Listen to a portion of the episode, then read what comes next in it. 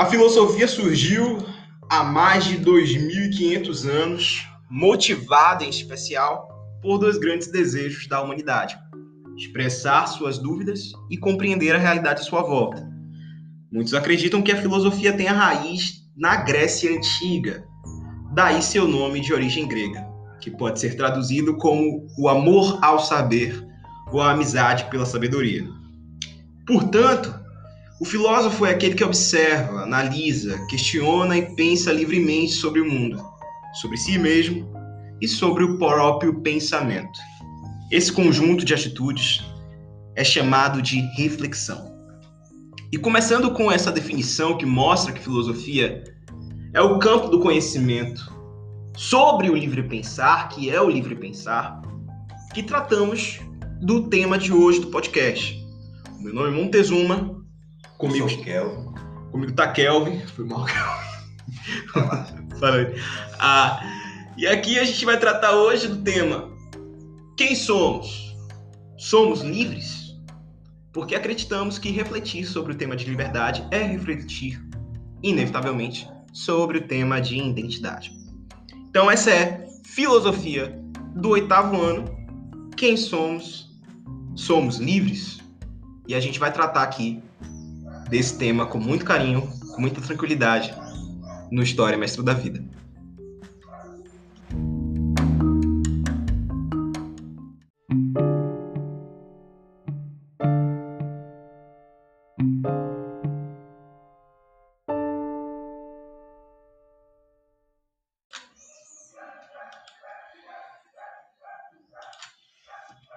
O conceito de liberdade também inclui a possibilidade de fazer escolhas, ou seja, de decidir entre diversas alternativas ou entre algo e o seu contrário. No entanto, as escolhas podem esbarrar em alguns limites, como a nossa própria constituição física, a natureza, as regras ou a liberdade dos outros. Diante disso, muitos filósofos questionaram se a natureza nos fez realmente livres já que temos necessidades que precisam ser satisfeitas, a fim de garantirmos nossa sobrevivência. E nessa esteira, um filósofo inglês chamado Thomas Hobbes concluiu que essas necessidades limitam, de algum modo, nossa liberdade, mas não nos impedem de realizar escolhas ou tomar decisões. Ele afirma que não há liberdade para querer ou não, mas sim para fazer ou não aquilo que queremos. Porém, segundo Hobbes, somente podemos nos considerar de fato livres quando somos capazes de avaliar as consequências, boas ou más, das nossas ações. E aí, Kelvin, você acha que nós somos de fato livres quando avaliamos as consequências das nossas ações? É, eu acho que quando a gente trata de Hobbes, é, primeiro a gente tem que pensar acerca de que tipo de Estado ele está se propondo a elaborar e que tipo de contrato social ele se propõe. Então, perfeito. O Hobbes está tratando de um absolutismo, de um governo absoluto. Então, para ele é muito necessário é, justificar esse Estado e e como é que eu posso dizer divulgar aos seus concidadãos aquilo que ele entende por liberdade dentro de um Estado absoluto. Então, a questão acho que fundamental é dizer se as leis impedem ou não você de ser livre, as leis em um Estado absolutista. E a conclusão que Hobbes chega é que elas não impedem você de ser livre, porque ainda que elas existam, você pode fazer o que você quiser.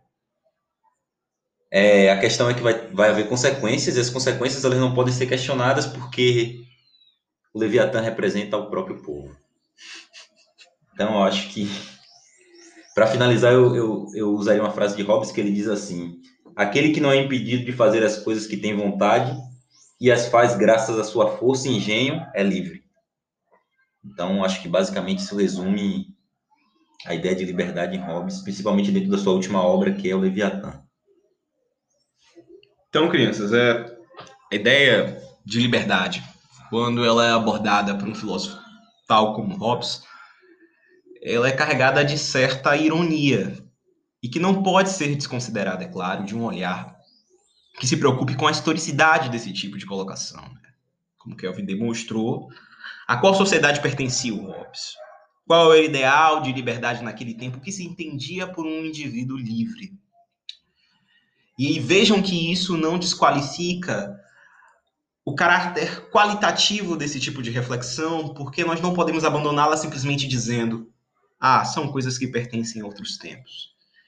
Se vocês perceberem com carinho e atenção as colocações que fizemos até o presente momento, notarão uma possibilidade de transposição muito clara daquilo que Hobbes entende por liberdade, da acepção que ele tem das escolhas e das necessidades em nosso mundo.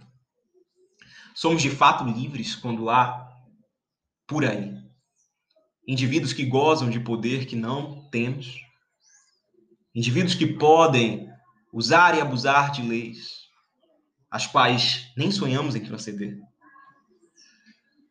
A liberdade ela é uma questão. Ela não é uma resposta. E o que o Hobbes ilustra muito bem é que ela deve ser um debate permanente. Certamente. Antes de pensarmos quem é livre, quem não é, devemos pensar nas identidades desses sujeitos que dialogam com a liberdade.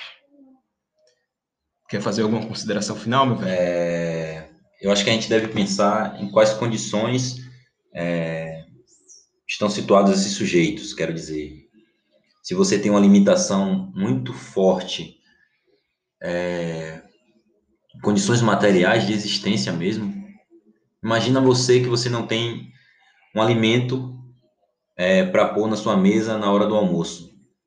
Então você é livre para escolher qualquer emprego? Ou você é limitado por uma questão básica de necessidade? Perfeito. Então, que tipo de sujeitos tem um, um espaço maior de opções e possibilidades e quais são limitados por uma necessidade básica. Acho que esse debate é fundamental para a gente entender o que é liberdade. E é isso aí. Esse foi o Laboratório de Filosofia. Quem somos? Somos livres. E a filosofia de Hobbes sobre a liberdade, a necessidade e a escolha. Nos vemos nos próximos Laboratórios de Filosofia e nas próximas entrevistas temos aqui no História Mestra da Vida. Abraços.